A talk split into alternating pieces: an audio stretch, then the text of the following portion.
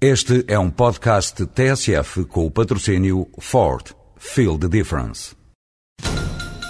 Estamos a acompanhar a grande manifestação que juntou mais de 2 mil pessoas no Rocio. Desde trabalhadores de empresas de mudanças até trabalhadores de transportadoras, todos se manifestam felizes pela eleição da Ford Transit como comercial do ano. Ford Transit Comercial do ano 2007. Não trabalho na boa, trabalho na melhor. Ford. Feel the difference.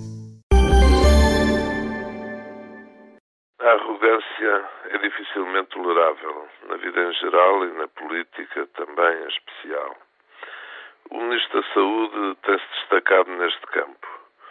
E aquilo que se passou nos últimos dias, com uma anedota intolerável de gosto, com os avanços e recuos nas urgências, depois das contradições nas taxas moderadoras em função do rendimento, tornam insustentável a continuação de Correia de Campos como Ministro da Saúde. É uma questão de bom senso político. Não se pode continuar a tratar a política de saúde em Portugal com um ministro com comportamento como aquele que tem tido. A propósito da arrogância, convém também recordar aquelas que foram as declarações do Primeiro-Ministro Sócrates há cerca de três meses, a propósito dos indicadores económicos do terceiro trimestre. Agora que apareceram os números do final do ano, para todo o ano 2006, o Primeiro-Ministro deve uma explicação no Parlamento e ao país. Não pode ser outro tema do debate mensal.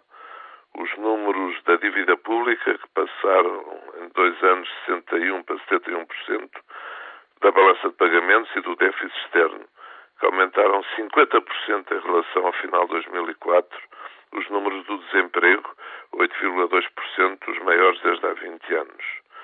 Depois de tanta sobranceria, com números que pareciam positivos, e o que infelizmente não se confirmou, infelizmente para Portugal e para todos nós, o Primeiro-Ministro deve essa explicação, com mais humildade, menos sobranceria menos arrogância.